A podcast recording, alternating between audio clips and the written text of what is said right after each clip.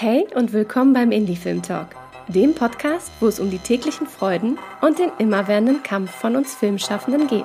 Viel Spaß!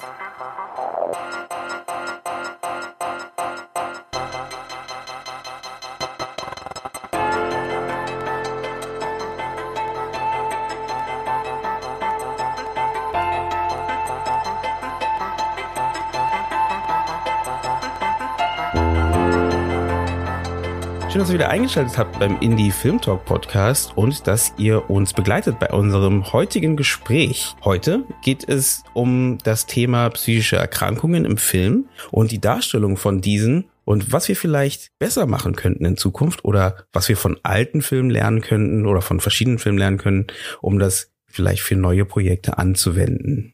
Weil es gibt viele Filme, die sich mit dem Thema beschäftigen. Jetzt gar gerade aktuell noch, ne, wenn ich jetzt sowas wie Joker nehme oder Black Swan, wir hatten ja ein paar von denen sogar schon mal in einer Crossover-Folge. Shutter Island fällt mir noch ein oder The Mechanist fällt mir auch noch ein mit Christian Bale. Da geht es oft um das Thema, aber trotzdem natürlich im narrativen Bereich will man natürlich irgendwie eine Geschichte erzählen und dementsprechend wird das Ganze auch oft so ein wenig überstilisiert, will ich mal vielleicht sagen. Und ob das richtig ist oder ob man da vielleicht naturgetreuer arbeiten kann oder näher an der Realität arbeiten kann und trotzdem eine gute Geschichte erzählen kann, das werde ich gleich mit meinen Gästen hier besprechen. Und als Gäste habe ich natürlich Leute eingeladen, die sich sehr gut damit auskennen mit dem Thema und da uns natürlich spannende Insights geben können, was da gerade passiert, wie gerade vielleicht auch so Trends sind, ähm, was die Darstellung davon angeht und ähm, ja, was wir davon lernen können. Deswegen erstmal Hi an Elisabeth und die Maria von dem Go Mental Film Festival und zusätzlich ähm, die Stimme habt ihr schon mal gehört, wenn ihr den Indie Film Talk fleißig verfolgt, nämlich vom Brainflix Podcast die Psychologin Christiane Attich. Hallo Eugene, schön wieder da zu sein. Ja, das freut mich auf jeden Fall, dass wir einen Weg gefunden haben, eine weitere Folge gemeinsam aufzunehmen, weil es macht immer Spaß, ähm, mit dir, diesmal fehlt Julius, äh, ins Gespräch zu gehen. ja, das freut mich. Danke dir. Bevor wir starten, würde ich doch kurz, damit ihr alle so ein bisschen wissen, wer ihr so seid, was ihr so macht, ähm, würde ich doch mal mit der Maria und der Elisabeth anfangen und einfach mal kurz fragen, wer ihr seid und was ihr so macht und warum das Thema Darstellung von psychischen Erkrankungen im Film auch bei in eurer Arbeit besonders wichtig ist. Ja, dann fange ich direkt mal an. Ähm, ja, hi zusammen. Maria, äh, Mitgründerin des Gomental Film Festivals, äh, ursprünglich studierte Kulturwissenschaftlerin, Insofern als Veranstalterin eines ähm, Events wie ein Filmfestival ist es eigentlich genau das, was ich im Studium äh, gemacht habe oder was man als Kulturwissenschaftler häufig wird. Ähm, Nichtsdestotrotz habe ich 2019 mich in die Richtung Film orientiert und bin auch selber Filmemacherin, allerdings noch in den Kinderschuhen. Und äh, genau. Und seit 2020 äh, sehr intensiv mit dem Festival beschäftigt da wir das äh, gemeinsam ja aus dem Boden gestampft haben äh, mit Elisabeth. Und ähm, ja, so viel erstmal dazu. Ja, dann, dann übernehme ich direkt einmal. Ähm, hi alle zusammen, ähm, ich bin Elisabeth. Ich freue mich auch wirklich wahnsinnig, dass wir heute hier zusammen reden können über dieses sehr wichtige Thema. Und ähm, ich komme eigentlich aus dem Bereich äh, Sprachliteratur und Filmwissenschaften und habe eigentlich erst nach dem Studium durch eine längere Lebens- und ja Auslandsaufenthaltszeit in den USA angefangen, mich in Richtung Filmproduktion äh, hin zu orientieren. Und als ich äh, 2019 aus den Staaten wieder nach Deutschland zurückgezogen bin, wollte ich mich für ein Filmfestival engagieren in Deutschland, das sich ähm, für seelische Gesundheit stark macht und habe festgestellt, dass es das nicht gibt und ähm, habe das dann einfach selber in die Hand genommen und äh, glücklicherweise Maria kennengelernt äh, und gemeinsam haben wir dieses Festival angefangen. Und noch zu der Fre zweiten Frage, ähm, warum uns Darstellung von seelischer Gesundheit im Film so wichtig ist, ist, ähm, dass wir festgestellt haben, dass die Darstellung oftmals stigmatisierend und auch verfälschend ist und wir gerne Filme ähm, fördern möchten, die mit dem Thema authentisch umgehen, weil wir denken, dass sich ähm, durch verfälschte Darstellungen im Film viele Vorurteile in der Bevölkerung gebildet haben zu psychischen Erkrankungen. Und wir denken, dass ähm, ja wir eigentlich durch Filme, die authentisch darstellen, ähm, sozusagen mehr Empathie auch beim Zuschauenden bewirken können. Ähm, das nutze ich doch direkt, um da einmal zu Christiane rüberzuleiten. Ich meine, Christiane, du bist ja Psychologin. Hast du das Gefühl, dass eben die Darstellung, genau das, was gerade angesprochen wird, dass es halt verfälscht und dafür sorgt, dass vielleicht manche Leute gar nicht richtig einschätzen können, was jetzt wirklich die, die Situation ist bei sich selber? Ich glaube schon, dass das oftmals in Filmen der Fall ist, dass äh, psychische Störungen ähm, oder auch der therapeutische Prozess verfälschend dargestellt wird. Und die Frage ist jetzt, welche Auswirkungen kann das haben und was meine ich mit verfälschend? Also es gibt gibt einmal, glaube ich, ähm, eine ganze Reihe von Filmen, wo man das Gefühl hat, die Leute, die dahinter äh, stehen, die haben sich nicht so richtig damit auseinandergesetzt, welche Störungen gibt es überhaupt und wie kann ich das irgendwie hier glaubhaft rüberbringen, sondern das ist oftmals so ein ganz diffuses Konglomerat an irgendwelchen Symptomen, die in einen Topf geworfen werden und im Zweifel sagt man dann, naja, es ist Schizophrenie. Also sowas, ich denke jetzt an sowas wie Batman-Schurken, wo man so aus klinischer Sicht nicht so richtig, richtig äh, klar machen kann, was, was ist da jetzt eigentlich das Problem? Also sowas wie Two-Face oder Joker, wo einfach so viele verschiedene Symptome irgendwie ähm, dargestellt werden, aber so richtig mit den Klassifikationskatalogen passt das nicht zusammen. Und äh, da resultiert dann oftmals einfach so falsches Wissen draus, wie, naja, wenn eine Persönlichkeitsspaltung vorliegt, dann ist das Schizophrenie, was einfach komplett falsch ist und was sich aber leider immer noch fortführt, so dieses äh, falsche Wissen wenn ich da kurz einhaken kann, auch gerade was äh, das Thema Joker angeht, ähm, nicht nur werden ja sozusagen ähm, die Dinge nicht voneinander abgegrenzt, sondern es wird auch immer wieder eine Verbindung geschaffen zwischen schwerer geistlicher Erkrank mhm. geistiger Erkrankung und extremer Gewalt. Also es wird ja immer quasi dieses Märchen erzählt, dass ähm, Menschen, die psychisch krank sind, äh, zwangsläufig irgendwie ähm, zu Verbrechern werden oder Gewalttaten begehen. Auf jeden Fall, das wäre der zweite Punkt, den ich äh, auch genannt hätte, weil das sehe ich auch äh, ganz, ganz kritisch. Also dass durch ähm, diese Falschdarstellung eben auch negative Stereotype oder Vorurteile im Hinblick auf Personen mit psychischen Störungen gefördert werden können oder sich, ne, sich noch weiter manifestieren und festigen.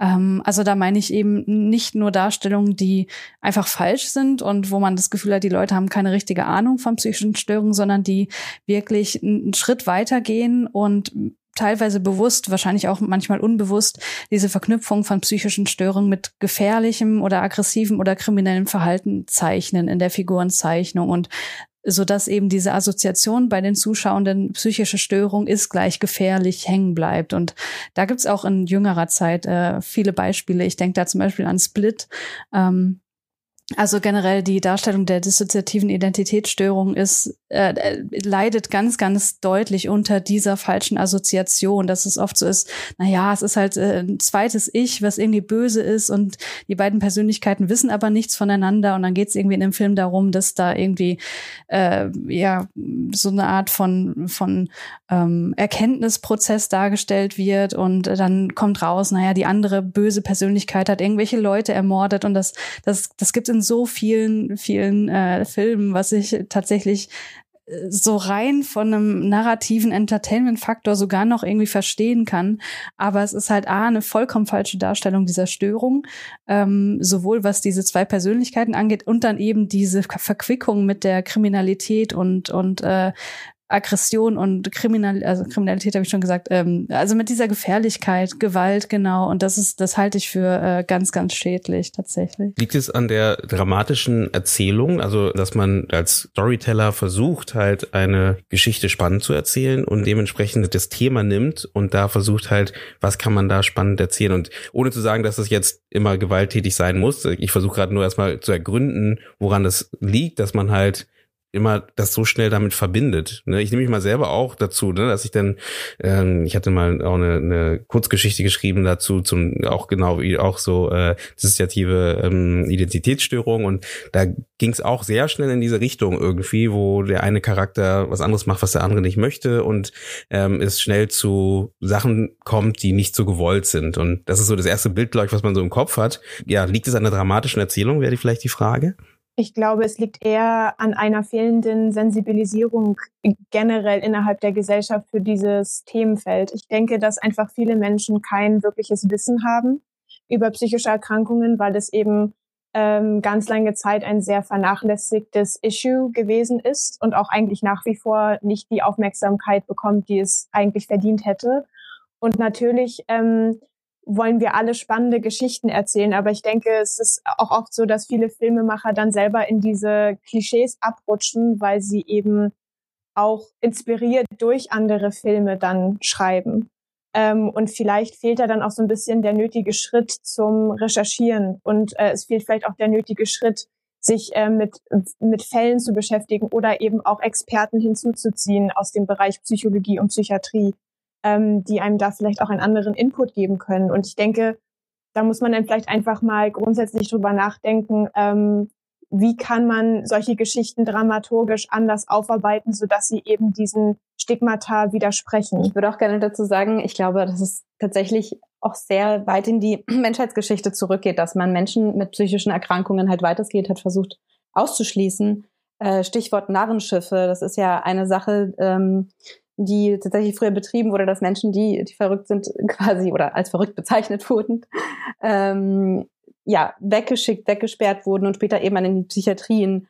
Und äh, diese, diese, diese Grundangst, die in der Gesellschaft da ist, die ist einfach schon sehr tief verwurzelt und die spiegelt sich halt in diesen Filmen wieder.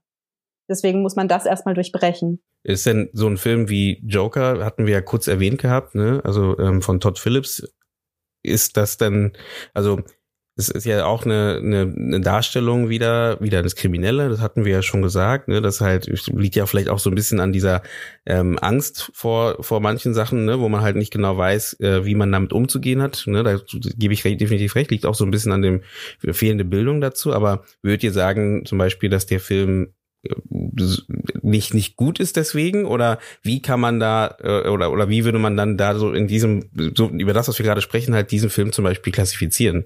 Schwierig schwierig. Ähm, also es ist schwierig aus unterschiedlichen Gesichtspunkten finde ich weil Joker eben auch nicht ähm, also die die die Figur des Joker ist nicht eine klar definierte Figur nach ähm, gewissen Kriterien, die auf die eine oder die andere psychische Störung, Erkrankung hindeuten würden, sondern man sieht Zeichen von Narzissmus, man sieht Zeichen von Depressionen zum Beispiel. Ähm, man hat, äh, man, man sieht dann aber auch, dass da dieses ähm, Kindheitstrauma da ist, äh, was sozusagen dann wiederum als Auslöser gilt für sein Verhalten. Ähm, und allein schon dass dadurch, das hat Christiane ja vorhin auch gesagt, dadurch, dass es so schwammig ist, ähm, entsteht einfach dadurch schon eine Verfälschung ähm, von, von der Darstellung psychischer Erkrankung.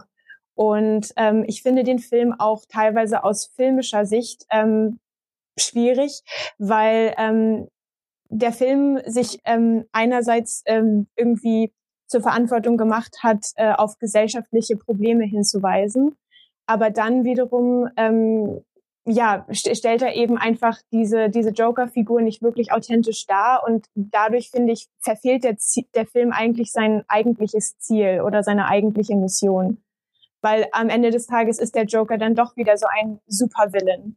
Ähm, und ich finde, es gibt auch teilweise keine wirklichen logischen Verknüpfungen dazwischen, dass er, also dass Arthur, so heißt er ja in dem Film, dass Arthur irgendwie auf einmal von, von jemandem, der von allen gemobbt und niedergemacht wird, in, in, in Zug auf einmal auf Leute schießt. Also da ist irgendwie, finde ich, ein zu extremer Sprung drin, drin in der äh, Charakterentwicklung, der für mich als Zuschauenden überhaupt nicht nachvollziehbar gewesen ist.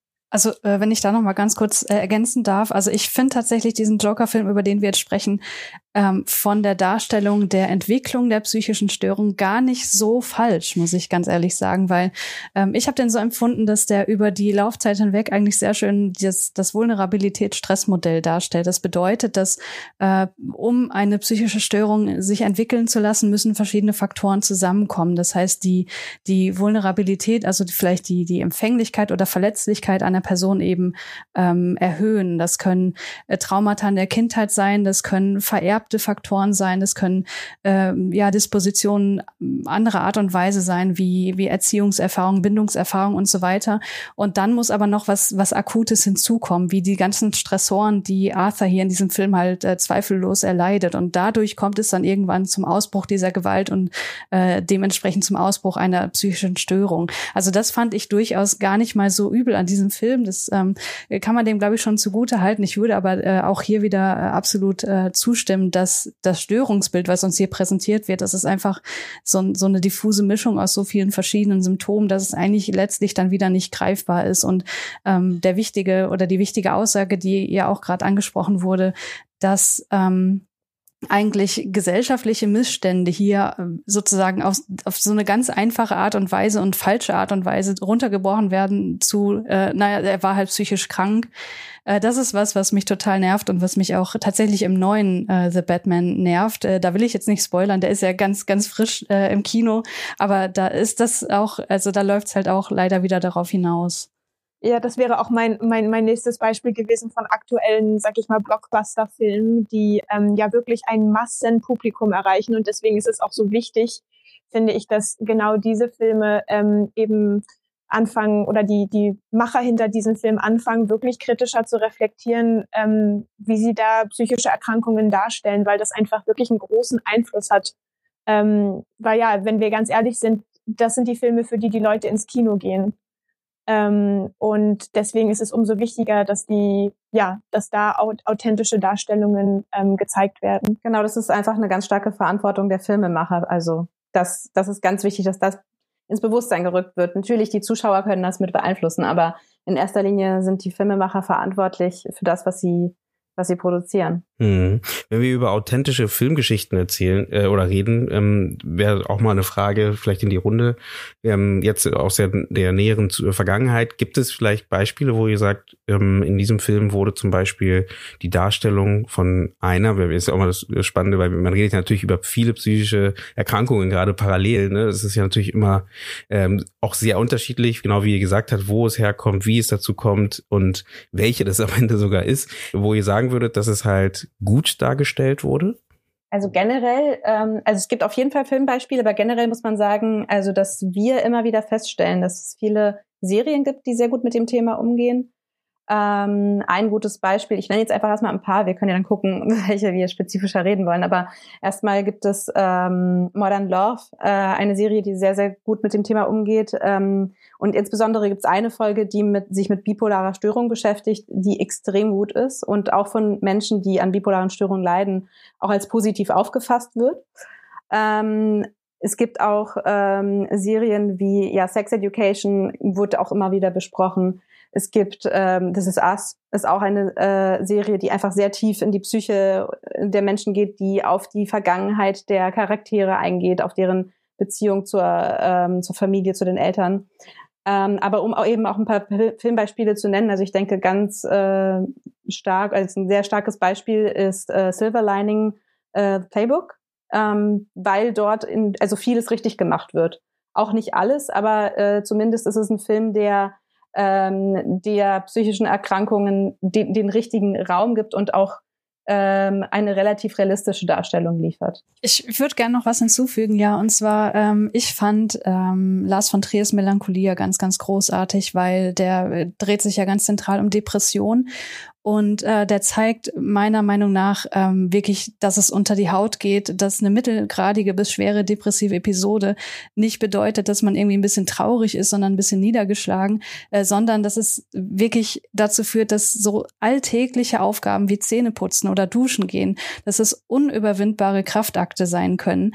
Und äh, ich finde, dass es dieser Film, äh, der ja auch auf Lars von Triers persönlichen Erfahrungen mit Depressionen basiert, äh, das extrem gut rüberbringt.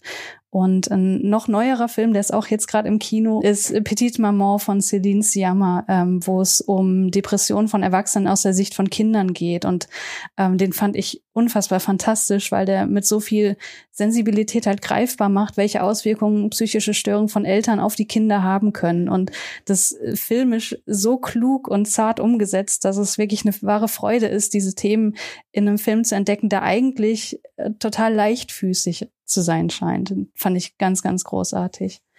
Also ich höre insgesamt raus, dass ähm, bei den Filmschaffenden allgemein, ihr habt das Gefühl, dass die, die Recherche fehlt oder ist es, weil die Frage ist halt, ob die Recherche nicht gut genug gemacht wird oder ob man den äh, dann am Ende die, wie gesagt, wieder, wieder hier diese dramatische Situation vielleicht mehr nach vorne kehrt und dann halt irgendwie vielleicht dann diese, diese ich wollte naturalistisch sagen, die diese diese ehrliche ehrliche ähm, Umsetzung davon vielleicht ein bisschen weiter nach hinten kehrt. Ähm, oder liegt es wirklich einfach an der Recherche, dass da vielleicht zu wenig Recherche betrieben wurde und deswegen einfach nicht gut dargestellt wird?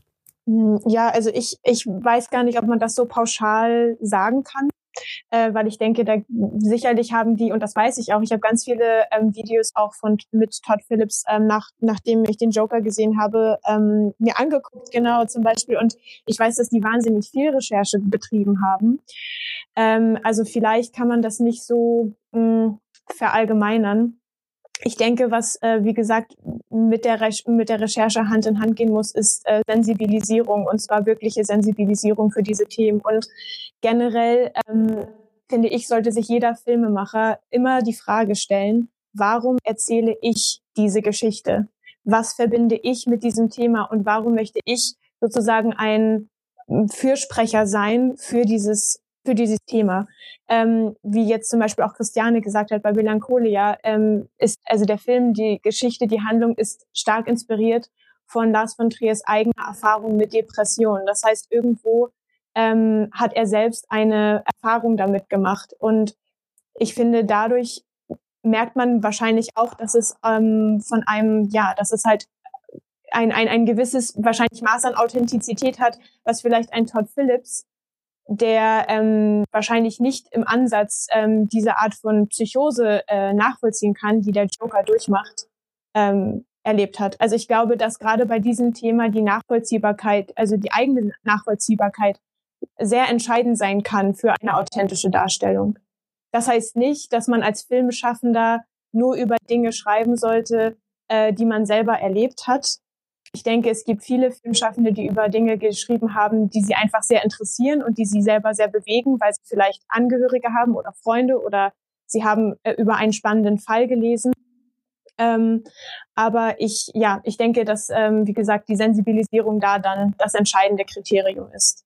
Ich glaube, da ist auch ein ganz gutes Beispiel Systemsprenger, weil da weiß ich, dass Nora Finkscheid auf jeden Fall sehr, sehr viel Recherche betrieben hat, sich da lange mit damit auseinandergesetzt hat und es geschafft hat, wirklich äh, nachzufühlen, was äh, ja, wie es so ein, äh, einem Kind gehen muss, äh, was diese Problematik erleidet. Und ähm, da, das hat man eben im Film auch total gesehen, weil man, äh, also diese Empathie war auf jeden Fall sehr stark zu spüren, fand ich ich würde den Punkt gerne noch mal ein bisschen stark machen und vielleicht noch mal ein bisschen aufdröseln, weil ich glaube, es geht hier um zwei verschiedene Arten von Wissen, die vermittelt werden müssen. Einmal das Wissen um die psychischen Störungen an sich, wie das, wie die sich ausdrücken, welche Symptome damit verknüpft sind und so weiter und so fort.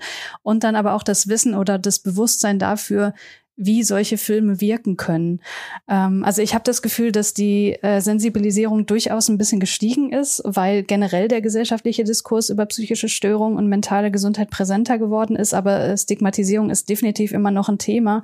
Und äh, da gibt es eben auch empirische Untersuchungen dazu, dass äh, psychische Störungen in Filmen, wie sie dargestellt werden, und Serien natürlich auch, dass die eine zentrale Rolle bei der Stigmatisierung äh, spielen, weil, äh, naja, wenn Menschen halt keine Erfahrung haben mit, mit, im, im Umgang mit Menschen mit psychischen Störungen, und das wird ja in der Schule beispielsweise auch überhaupt nicht beigebracht, dann muss man ja zwangsläufig auf andere Informationsquellen zurückgreifen. Und da sind Filme einfach äh, ganz, ganz wichtig und präsent. Und das kann, glaube ich, jeder von uns auch nachvollziehen. Aber die fehlenden Erfahrungen im Umgang ähm, die kommen ja wiederum erst durch die, Stigmati durch die Stigmatisierung zustande, weil wir können ja immer noch nicht so richtig offen kommunizieren, ob wir jetzt psychisch äh, eine Erkrankung haben oder eine Diagnose erhalten haben, aufgrund von Diskriminierung, aufgrund der ja auch begründeten Angst, beispielsweise vor Arbeitsplatzverlust und so weiter und so fort. Und was man eben auch gefunden hat, ähm, also jetzt auch mit Daten belegt und so, dass eine negative Einstellung der Öffentlichkeit gegenüber psychischen Erkrankungen bei den Betroffenen wiederum Gefühle der Isolation oder Scham oder Hoffnungslosigkeit verstärken. Und das ist, glaube ich, ein ganz, ganz großes Risiko, dessen sich viele FilmemacherInnen vielleicht nicht so richtig bewusst sind. Und habt ihr das Gefühl, dass ähm, sowas wie, ähm, das hatte ich mir nochmal aufgeschrieben, weil genau das, ich, ich habe das Gefühl, es gibt auch zwei verschiedene Arten von Richtungen. Ich meine, wenn ich sowas nehme wie ähm, Systemsprenger, das ist ja ähm, ein Film, der weniger fantastisch ist, ne? Der ist ja sehr äh, grounded, wie man sagen würde. Und dann nimmt man halt sowas wie Joker, was schon fantastischer ist. Das heißt, da gibt es halt einfach eine Art von Überspitzung. Ähm, und die das Thema einfach sichtbar macht durch diese Überspitzung, Überhöhung, die dieser Film halt zeigt. Egal, ob es jetzt über die Bilder ist oder ob es jetzt über die Narrative ist. Und ihr habt das Gefühl, dass so eine Überspitzung manchmal auch notwendig sein kann, um halt eben, genau wie ihr sagt, eben Menschen ich meine, sogar Silver Lining hat ja auch eine Art von Überspitzung, ähm, irgendwie auf dieses Thema hinzuweisen oder hinzubringen halt und ähm, die Lust zu geben, vielleicht sich damit auseinanderzusetzen. Oder kann es sogar vielleicht schädlich sein? Ja, ich glaube, das kommt immer darauf an, ähm, wie diese Überspitzung letztlich gemeint ist und auch, äh, was Christiane meinte, wie Dinge dargestellt werden und dann wiederum, wie sie auf den Zuschauenden wirken. Ähm, ich glaube auch, dass eine Überspitzung gelingen kann in der Hinsicht. Da denke ich zum Beispiel generell an Wes Anderson-Filme, die doch teilweise sehr, also wo die Charaktere teilweise Karikaturen sind und auch ähm, Dialoge ähm, und auch Handlungsstränge sehr absurd sind und dadurch ja auf eine gewisse Art und Weise überspitzt. Aber trotzdem sind die Geschichten, die erzählt werden, extrem nahbar und, und, und authentisch. Also sie wirken ähm, nah dran an einem selbst. Und wenn man zum Beispiel den Film The Royal Tenenbaums nimmt, in dem einer der Charaktere ähm, versucht, ähm, ja, Suizid versucht, ähm, finde ich, ja, das, das ist ein Film, wo ich auch sagen würde, da, da findet Absurdität, da findet Überspitzung statt. Aber trotzdem ist das ein Moment, der einen dann total ähm, berührt. Und, und, und, und ähm, ich würde deswegen sagen, das kommt immer drauf an. Also ja, auch, auch wie, wie diese Überspitzung letztlich eingesetzt wird im, im Gesamtkontext des Films. Beim Festival in diesem Jahr werdet, werdet ihr im zweiten Jahr sein von dem Festival. Wie sah denn, wie sahen denn diese Einreichungen aus? Habt, habt ihr das Gefühl gehabt, die Einreichungen, auch besonders im letzten Jahr, weil äh, da hattest du mir, mir, Maria, erzählt, dass ähm, ihr da noch keine Einreichgebühren hattet durch Corona und dementsprechend hat eigentlich jeder einreichen können. Hattet ihr das Gefühl, dass da der Blick auch schon da war zum Teil? Oder wenn ihr jetzt mal so prozentual sagt, ähm, wie viele Filme sind da so direkt rausgefallen eigentlich, so nach eurer Einschätzung? Also wir hatten, wir hatten sehr, sehr viele Filme, die teilweise gar nichts mit dem Thema zu tun hatten. Ähm, die oder die, ähm, wir hatten sogar auch Propagandafilme aus den USA zur Wahl. Ähm, also es haben einfach ganz viele Leute einfach irgendwas eingereicht. Aber die Filme, die dann tatsächlich äh, zum Thema waren, waren entweder sehr, sehr gut und sehr reflektiert oder sie haben genau ähm, die Klischees und Stigmata bedient, über die wir gerade gesprochen haben. Und ähm, ich würde sagen, ähm, ja, so von der Qualität her war es dann doch eher die ähm, Minderheit der Filme letztlich, die uns dann wirklich ähm, überzeugt haben. Aber diese, diese Minderheit war dann wiederum extrem gut, also auch qualitativ in, in jedem Aspekt. Also nicht nur in Hinsicht auf die Darstellung der jeweiligen seelischen, äh, des jeweiligen seelischen Phänomens, sondern auch ähm, rein filmisch, wirklich qualitativ hochwertig. Und ähm, ja, letztlich haben wir an die Jury damals ähm, um die 40 Filme äh, weitergeleitet, aus denen die dann 26 ausgewählt haben. Und ich würde sagen, jeder einzelne dieser Filme hat eigentlich genau das gemacht, was wir uns wünschen, ähm, entstigmatisierend und authentisch mit diesen Themen zu arbeiten. Dass die Filme sehr äh, positiv rezipiert wurden, geht so weit, dass auch eins unserer Jurymitglieder, also äh, oder eine unserer Jurymitglieder ist ähm, Psychologin selber und äh, fand die Filme so überzeugend, dass sie die auch tatsächlich in Sitzungen mit ihren Patienten ähm, zum Argumentieren verwendet. Also dass sie da einfach vieles draus beziehen konnte. Und ähm, ja, und darüber hinaus haben wir auch äh, durch die Auswahl der Filme äh, das Thema äh, Trauer mit reingeholt, was ganz selten äh, mit psychischer Gesundheit oder was heißt sel selten, also es ist nicht immer so auf dem Schirm bei den Leuten, dass es ähm, auch eben psychische Gesundheit tangiert, weil Trauer einen auch wirklich über Jahre, gar Jahrzehnte begleiten kann und einen eigentlich gewissermaßen nie richtig loslässt und dass man da auch einen gewissen Prozess durchwandert, der auch in der Therapie behandelt werden kann im, in bestimmten Fällen. Ähm, das war auch eine, eine Erkenntnis gewissermaßen aus den Einreichungen, die wir bekommen haben. Und wie war denn die Wahrnehmung von dem Festival selber, also wo ihr ähm, gestartet seid, im letzten Jahr, wie gesagt, hattet ihr das Gefühl, dass äh, großes Interesse da war, was jetzt von, sagen wir, Menschen auch aus der Filmbranche selber ist, oder war da erstmal noch so ein Verhaltenes interessiert, aber ähm, mal schauen, was da kommt. Also ist das Thema schon ein Thema wirklich, so wie wir es gerade ja so ein bisschen angedeutet haben, aber ähm, ist es ein Thema oder habt ihr das Gefühl, da ist noch Arbeit dahinter, dass man wirklich Sichtbarkeit für das Thema schafft? Ich würde sagen beides. Also es ist, es gibt viele Leute, die sich schon sehr stark dafür interessieren und die das bekundet haben. Wir haben unglaublich viele Nachrichten auch über Instagram bekommen, äh, privat quasi, die bekundet haben, wie toll sie das finden, dass wir dieses äh, Festival äh, ins Leben gerufen haben. Ähm, aber natürlich gibt es auch Filmemacher, die äh, da noch noch nicht so viele Berührungspunkte damit hatten, aber eventuell dann doch dadurch ähm, angestupst werden. Spannend, auf jeden Fall. Also ähm, genau, dieses Jahr geht's ja in die zweite Runde. Vielleicht kannst du jetzt hier nochmal dies nutzen, um nochmal sagen, wann es da losgeht. Ähm, mal gucken, vielleicht, also die Folge kommt wahrscheinlich drum herum, aber du kannst ja mal sagen, wann es losgeht, wie das Ganze aussieht allgemein, weil äh, ist ja nochmal ein Festival, was, äh, es gibt ja so einige Festivals, die nochmal so spezifisch oder so thematisch ganz eng geschnürt sind.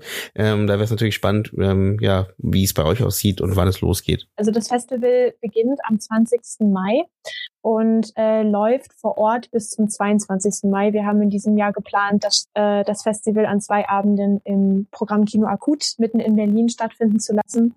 Und das wäre dann am 20. und 21. Mai. Und am 22. Mai ist aktuell geplant, dass wir einen Workshop-Tag ähm, veranstalten, bei dem wir zu verschiedenen Themen sozusagen tiefer in die, in die Materie einsteigen wollen. Und äh, ab dem 22. werden dann auch alle Filme, die unsere Jury in diesem Jahr auswählen wird, bis einschließlich 29. Mai online auf der Plattform Movies Everywhere ähm, zu sehen sein. Das heißt, äh, genau, alle, die Interesse haben, auf jeden Fall mal da vorbeigehen. Genau, ich habe das jetzt diesmal jetzt schon hier reingeplackt, das heißt, keine Sorge, das Gespräch ist noch nicht zu Ende, aber ich habe das einfach mal, das hat gerade ganz gut reingepasst, deswegen habe ich gesagt, das macht auf jeden Fall Sinn.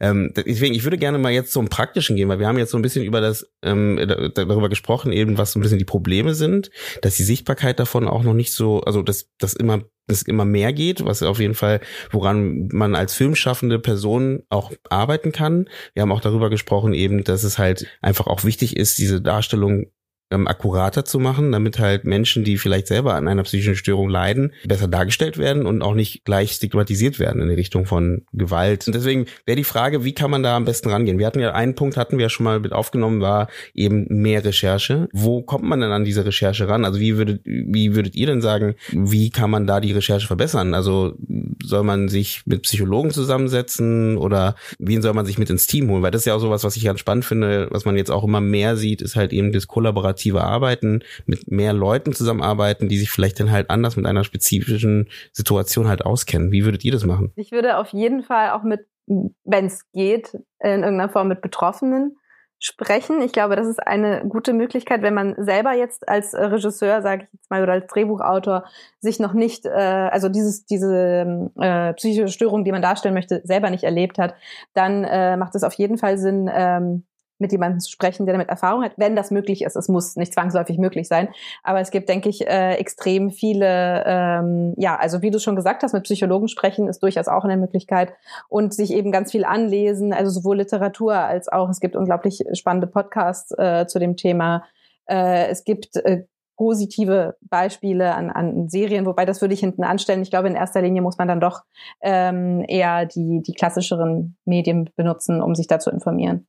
Aber vielleicht darf ich da noch mal ganz kurz was dazu sagen, weil ich glaube, wenn man sich Expertinnen hinzuholt, dann ist es auch wichtig, äh, Bewusstsein dafür zu haben, wen man da eigentlich ansprechen muss, weil wir reden hier die ganze Zeit von Psychologen, aber eigentlich meint ihr Psychotherapeutinnen. Und das sind eigentlich, das ist noch mal eine, äh, eine andere Gruppe von Personen, das sind eben die, die im klinischen Kontext mit Patientinnen tatsächlich zusammenarbeiten. Und ich als Psychologin, ich arbeite an der Uni, ich äh, bin auch keine klinische Psychologin, ich arbeite in einem ganz anderen Bereich, äh, aber ich habe natürlich dieses Wissen auch durch das Studium ähm, ähm, zum Teil erlangt. Aber ich könnte zum Beispiel niemals jemanden beraten hinsichtlich der Frage, haben wir jetzt hier eine äh, psychotherapeutische Session korrekt dargestellt? Weil das, das wüsste ich als Psychologe nicht. Da müsste man dann konkret eine Psychotherapeutin fragen.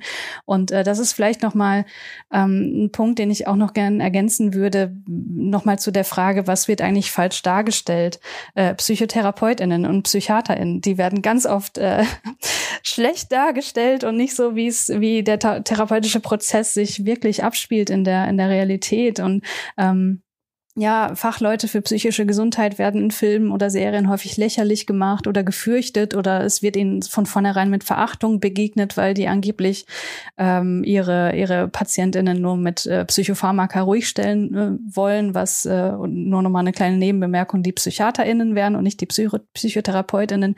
Ähm, und das kann natürlich auch wiederum dann Ängste schüren vor einer Psychotherapie, wenn man äh, irgendwie mit solchen Filmen aufwächst und denkt, na ja, äh, nachher komme ich dann in eine geschlossene Anstalt äh, und dann werde ich äh, für immer weggesperrt und komme dann nie wieder, wieder raus. Das sind ja alles Dinge, die wir aus Filmen kennen und die dann natürlich auch extrem dramatischen, eine dramatische Wirkung haben, die auch entfalten möchten und so weiter. Aber ähm, wenn das eben sozusagen der Status quo ist, mit dem die Leute irgendwie aufwachsen und das das Bild prägt, was sie von Psychotherapie haben, dann kann das äh, auch wieder ziemlich gefährlich werden, in dem Sinne, dass die Leute sich keine Hilfe suchen, wenn sie eben denken, dass das äh, das ist, was sie da zu erwarten haben. Und äh, da eben nochmal äh, sozusagen der Appell, wenn ihr Psychotherapie darstellen wollt, dann sprecht mit PsychotherapeutInnen.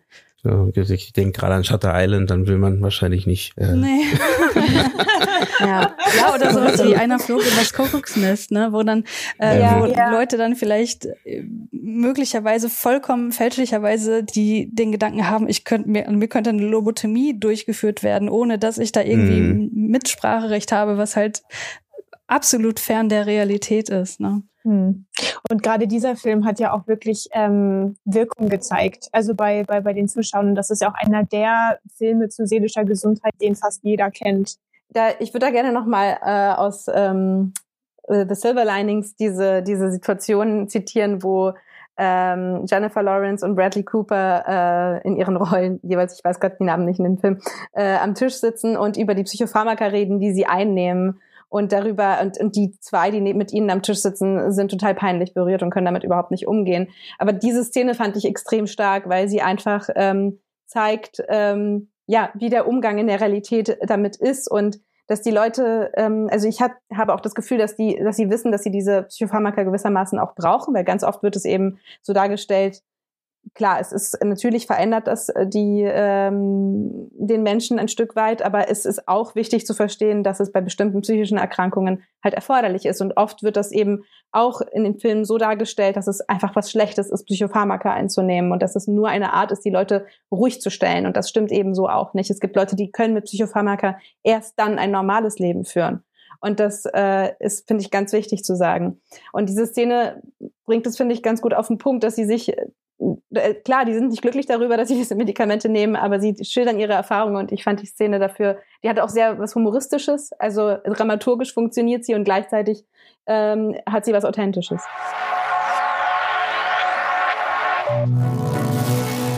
Warte mal, warte mal, Susanne. Wieso ist denn jetzt wieder so ein Break in der Folge? Ja, es gibt jetzt hier Werbung, nämlich für den Indie-Film Talk, denn wir brauchen eure Unterstützung. Ihr wisst ja schon, es gibt uns bei Steady und ihr könnt uns auch bei PayPal unterstützen. Wir haben eine ganz tolle Seite bei uns eingerichtet, nämlich auf unserer Webseite indiefilmtalk.de findet ihr die Seite Unterstützen. Und da habt ihr die Möglichkeit, euch auszusuchen, ob ihr bei Steady uns mit einem kleinen Abo unterstützt oder ob ihr bei PayPal vielleicht auch ein kleines Dankeschön dalasst. Und das wird belohnt. Bei Steady habt ihr nämlich einen extra Content. Es gibt für die fünfte Staffel den sogenannten Director's Cut. Was passiert denn beim Director's Cut? Beim Director's Cut erscheint alles, was nicht in die normale reguläre Folge reingepasst hat, nämlich Tipps und Tricks von unseren Gästen zum Beispiel zu verschiedenen Themen oder nochmal tiefere Einblicke in die Arbeit von Produktionsfirmen, von Filmkomponistinnen, von Regisseurinnen oder Drehbuchautorinnen. Deshalb, wenn ihr Lust habt auf mehr Content und uns unterstützen wollt, geht einfach bei uns auf die Webseite www.indiefilmtalk.de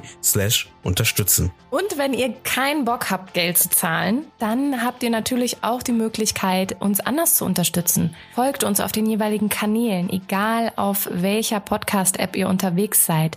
Liked unsere Beiträge auf unseren Social-Media-Kanälen lasst einen Kommentar da oder teilt unsere Inhalte. Wenn ihr sagt, boah, die Podcast-Folge ist total hilfreich, dann sendet sie doch eurem Kollegen oder eurer Kollegin. Teilt das Wissen, gebt den Podcast weiter oder lasst zum Beispiel eine Bewertung da. Mehr kann ich ja nicht dazu sagen, glaube ich. Ihr wisst, was zu tun ist. Viel Spaß bei der restlichen Folge. Sind ja gerade im praktischen Teil. Das heißt, ähm, wir haben gesagt, mehr recherchieren und auch die Leute ranholen, die natürlich zu dem, auch zu dem Thema passen. Ich glaube auch so, jetzt denkt man natürlich sofort ähm, Therapeutinnen, dann kann man jetzt jede Therapeutin fragen. ähm, natürlich gibt es da wahrscheinlich auch Unterteilungen ne, für, für Bereiche, ähm, die man gerade besprechen möchte. Das wäre die eine Sache. Wenn man jetzt über die Darstellung ähm, redet oder der filmischen Darstellung, habt ihr äh, zum Beispiel jetzt durch euer Festival zum Beispiel, habt ihr euch ja mit viel mit, mit verschiedenen Filmen beschäftigt. Man kann ja noch mehr machen als nur eben die, auf der dramaturgischen Ebene diese Thematik darstellen, sondern man kann ja zusätzlich auch so über über Farbe, über Musik, über über Ton ähm, halt vielleicht unterstützend zum Beispiel eine Beklemmung zeigen etc. Ähm, habt ihr da Beispiele zum Beispiel, wo man, wo man sagen kann, da könnte man auch noch, wenn man die ganze Klaviatur des Filmschaffens nutzen möchte, ähm, was, was kann man da nutzen, um dann noch mehr irgendwie eben äh, psychische Erkrankungen zum Beispiel oder seelische Gesundheit darzustellen? Ja, also eigentlich kann man denke ich, fast jedes Element, was man im Film benutzen kann, dafür nutzen, um, um die Aussage der Geschichte, die man erzählt, zu verstärken. Also allein schon, was ähm, man mit Setdesign oder Kostümdesign erreichen kann. Also das überschneidet sich ja dann auch wieder mit Farben, was du ja auch gerade gemeint hast. Es ist ja dann auch ein stilistisches Mittel, was ja im Production Design dann sehr oft eingesetzt wird. Ähm, aber da kann man auch auf ähm, Details achten, die sozusagen ja, dass das Thema weiter anreichern können. Ähm, jetzt als aktuelles oder als, als Beispiel ähm, einen, einen Film zu nennen, der für mich da diese Elemente auf eine sehr gute Weise äh, verbunden hat, ist tatsächlich ein Film, den wir im ersten Jahr ähm, hatten mit dem Titel Echo. Das war eine Essay-Dokumentation von einer niederländischen Filmemacherin, die in diesem Film ihre Vergewaltigung verarbeitet hat. Nur mit Naturbildern, also ganz stille Bilder, die dann im Film immer bewegter wurden und unterlegt mit einem auch Natur-Soundtrack sozusagen mit Ton. Und da gab es dann eine ganz ähm, eindrückliche Szene für mich, die sozusagen ähm, diese Vergewaltigung symbolisiert hat. Und das war dann das Meer, was gegen die Wellen schlägt. Und während die Welle bricht, hört man dann im Ton ein Löwen brüllen. Und sozusagen diese Elemente, das Visuelement mit dem Ton so zu verbinden und dann mit ihrer Stimme, die sozusagen da ähm, drüber spricht, ähm, das war extrem ergreifend, ähm, weil es einem das Ganze einfach, also man hat, man hat nie eine Vergewaltigung gesehen, aber man hat die Art von Gewalt gespürt, die dahinter gesteckt hat, sozusagen. Und ähm, das war für mich, also ich glaube, das ist auch so, eine, so ein Film, den ich nie vergessen werde, weil das einfach ja, also ähm, die haben so gut auch im Schnitt mit den Bildern gespielt, also auch allein vom Pacing her war das einfach so gut geschnitten, ähm, dass es sich halt immer weiter zu diesem Punkt sozusagen aufgebaut hat. Und danach dann auch wieder absolute Stille. Also der Film hat dann auch wirklich ge gewusst oder die Filmschaffenden haben gewusst, ähm, wo müssen, sag ich mal, auch dann gewisse Zäsuren gesetzt werden, damit ähm, diese Erfahrung irgendwie für den Zuschauenden greifbar gemacht wird. Mhm. Spannend. Ja, das, das klingt auf jeden Fall, weil ich gerade über die ganze Klaviatur gesprochen habe, mhm. klingt es auf jeden Fall, als ob dieser Film das auf jeden Fall äh, äh, benutzt hat. Ähm, ist ein schönes Beispiel. Hat, genau. Ähm, will jemand noch ein weiteres Beispiel nennen? Witzigerweise ist es auch einfach ein, schon eine, eine Serie, die wir quasi äh, auf unserem Instagram-Profil äh, verfolgen, die nennt sich Mental Frame. Und äh, wir hatten vor einem Monat, glaube ich, ähm, da einen, einen Charakter aus der Serie This Is Us gefeatured, ähm, der Randall Pearson, der an äh, Panikattacken und äh, Angststörungen leidet. Und in der Szene fand ich, also die Szene haben wir quasi auch rausgeschnitten und ähm, äh, gezeigt.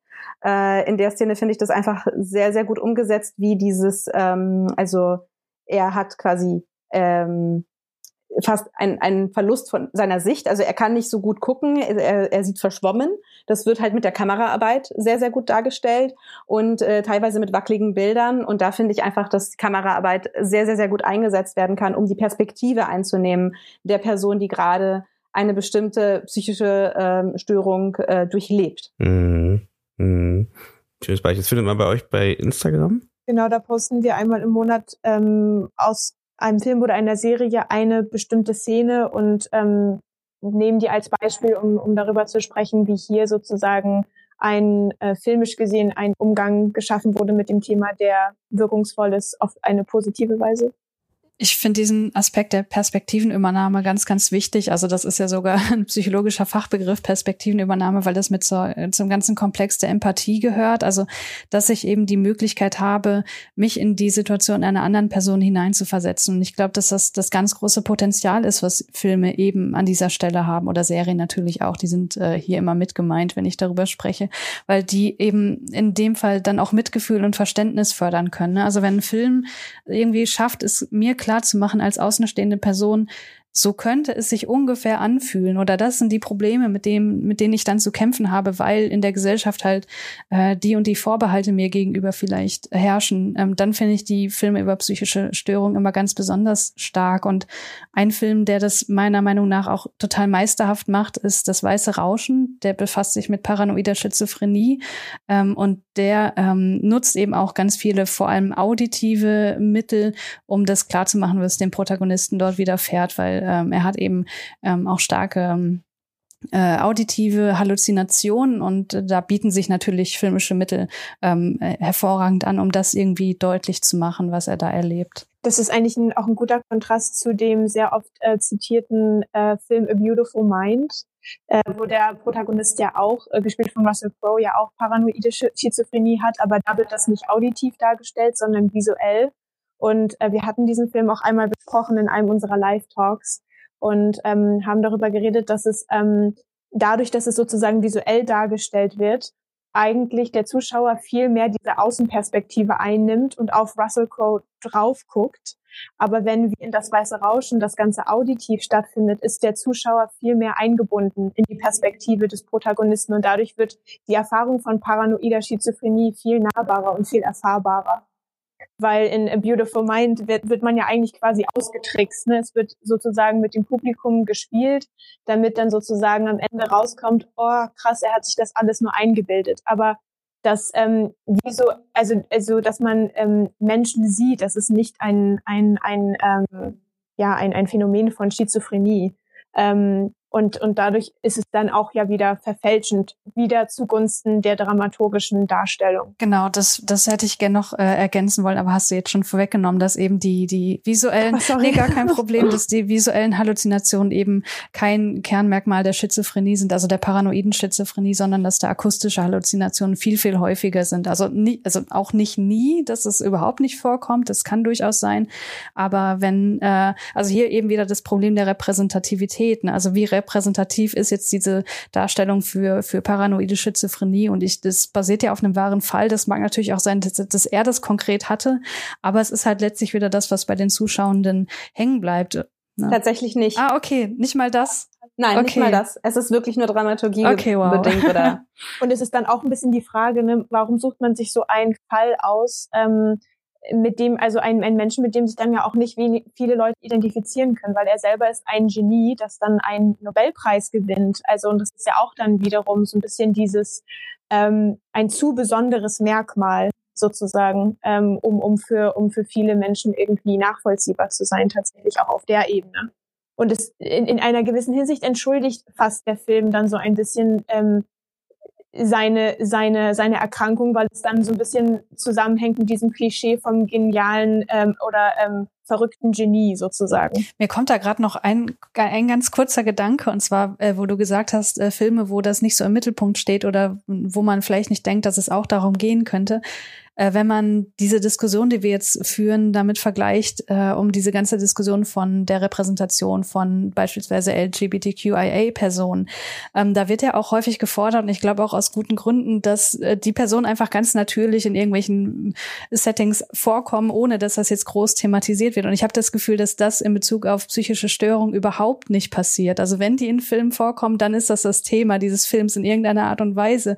Aber dass einfach irgendwann äh, eine Person in der Familie vorkommt und es wird einfach nur erwähnt, ja, die, die ist bipolar und die hat jetzt gerade eine manische Phase, ohne dass das irgendwie weiter thematisiert wird. Das äh, habe ich gefühlt, also gefühlt kommt es gar nicht vor. Und das ist vielleicht auch nochmal äh, ja ein Input oder eine Idee, wo man weiter darüber nachdenken könnte, ob das nicht vielleicht auch ein Ziel sein könnte. Ja, da gebe ich recht. Also man nimmt es immer, das hast du ja vorher kurz erwähnt gehabt, dass man eben das nicht mehr als Slot-Device nimmt, äh, um halt die Geschichte voranzutreiben, sondern wirklich mehr als etwas Normales sieht. Da gebe ich recht. Und da würde ich auch unterschreiben, dass sowas wie Joker macht es nicht besser, ne? Weil das macht ja natürlich gleich sowas ganz Großem. Und jeder versteht dann direkt mit dem Holzhammer, ähm, was eben, oder denkt zu verstehen, was denn halt diese psychische Störung dann halt macht mit dieser ja, Person. Sorry, vielleicht ähm, noch kurz, um, um ja, das auch ja. nochmal zu sagen, also, dass man halt einfach die Figur nicht nur darauf reduziert. Also der Mensch oder die Figur ist mehr als ihre psychische Erkrankung. Ähm, ich glaube, das ist einfach in der Grundessenz das, was entscheidend ist. Ja, ja. Ich würde kurz noch mal fragen, ähm, Christiane, Brainflix, wie lange machst du ja auch schon länger? Das ist der Podcast, den du machst. Da redet ihr auch zum Teil über solche Themen. Genau, also in dem äh, Podcast behandeln wir generell psychologische Themen, äh, die in Filmen behandelt werden. Und jetzt kann man natürlich äh, irgendwie so vorgehen und sagen, na gut, Psychologie ist die Wissenschaft von, vom Erleben und Erhalt, äh, Verhalten des Menschen. Und das ist ja was, was in jedem Film irgendwie eine Rolle spielt. Äh, so weit gehen wir dann nicht, sondern suchen uns dann wirklich dezidiert Themen aus, die eben auch in der Wissenschaft ähm, behandelt werden, wo man auch ein bisschen Wissenschaftskommunikation dann drumherum betreiben kann. Und tatsächlich bieten sich da psychische Störungen natürlich total gut an, weil ähm, haben wir jetzt, glaube ich, schon genug erörtert, dass die oftmals in Filmen charakterisiert werden und äh, manchmal gut, manchmal schlecht und versuchen uns dann schon irgendwie die Filme raus, wo wir der Meinung sind, dass sie das ein bisschen besser machen. Genau, darum geht's aber eben nicht nur um psychische Störungen. Wir haben zum Beispiel auch über ähm, Schönheitsideale schon gesprochen oder über äh, Mensch-Roboter-Interaktion, weil Psychologie ist halt noch mehr als nur klinische Psychologie Fall spannend. Auch hier, der, der Podcast kommt wann und wo?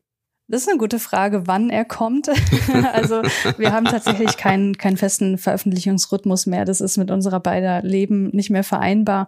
Ähm, wir versuchen so ungefähr einmal im Monat jetzt wieder äh, eine Folge zu veröffentlichen. Okay. Und dann natürlich über Spotify. Überall. Apple Podcast, genau, überall, über, wo man Überall, Podcast wo es Podcasts gibt. gibt. Ja. Da könnt ihr natürlich auch gerne mal reinhören, weil wir hatten ja auch mal eine Kooperationsfolge vor, im letzten Jahr, glaube ich, ne? Äh, ist erst ein und, Jahr her, äh, das kommt mir schon viel länger es, her. Ja, ne? Das fühlt ja. sich so lang an. Ja. Äh, ne? Und da ging es auch um ein ähnliches Thema. Ähm, also zumindest direkt an Fallbeispielen. Wir haben da über verschiedene Filme gesprochen, die, ähm, die, äh, die solche Themen ansprechen und wie sie mit diesen Themen umgehen. Und äh, theoretisch kann man das auch nochmal mal empfehlen, da reinzugucken, äh, reinzuhören, wenn man das Thema spannend findet.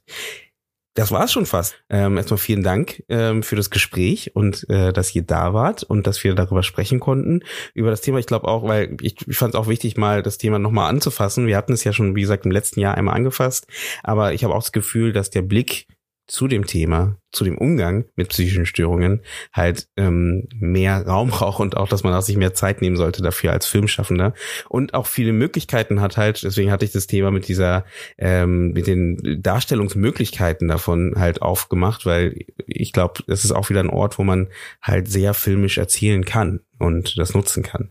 Will jemand von euch noch einen Appell rausgeben, bevor wir die Tür schließen? Macht's besser. okay, okay. Nein, aber ähm, ja, ähm, ja, was wir eigentlich äh, vorhin schon eigentlich ehrlich äh, befolgt, bitte, bitte die Tipps. Ähm, es lohnt sich auch für einen selbst wirklich tiefer in die Materie einzusteigen und ja auch immer wieder, wie gesagt, diese Frage zu stellen: Warum möchte ich zu diesem Thema einen Film machen? Warum möchte ich zu diesem Thema sprechen? Ähm, ja, ja, daran kann ich mich nur anschließen. Ich auch. Und ich, ich würde nochmal betonen wollen, dass eine korrekte Darstellung ja jetzt auch nicht heißt, dass man Lehrfilm anfertigt. Ne? Also es gibt natürlich auch noch irgendwie Graustufen, die man versuchen sollte irgendwie äh, äh, zu erreichen. Genau. Hm da gebe ich auch auf jeden Fall recht. Und ich glaube, genau, diese, diese Angst oder diese Sorge, deswegen gut, dass du es nochmal sagst, Christiane, ja, kann man da vielleicht auch nehmen, weil es gibt ja Beispiele, die haben wir auch genannt in dem Gespräch, ähm, die eben auch dramaturgisch interessant äh, sind und auch Spaß machen zu schauen und trotzdem halt die, die psychische Erkrankung von den Charakteren zum Beispiel akkurater abbilden als andere Filme. Und das sollte man auf jeden Fall äh, hochhalten. Dann bedanke ich mich und gebe ab in den Tag, in den Abend oder die Nacht. Hoffe natürlich, dass ihr Lust habt, den Podcast zu folgen bei Apple Podcasts oder Spotify oder überall, wo es Podcasts gibt. Und natürlich gerne uns bei Instagram ein Follow dalassen oder wie man das heutzutage alles so nennt. Vielen Dank und ähm, ja, dann gebe ich ab und ciao.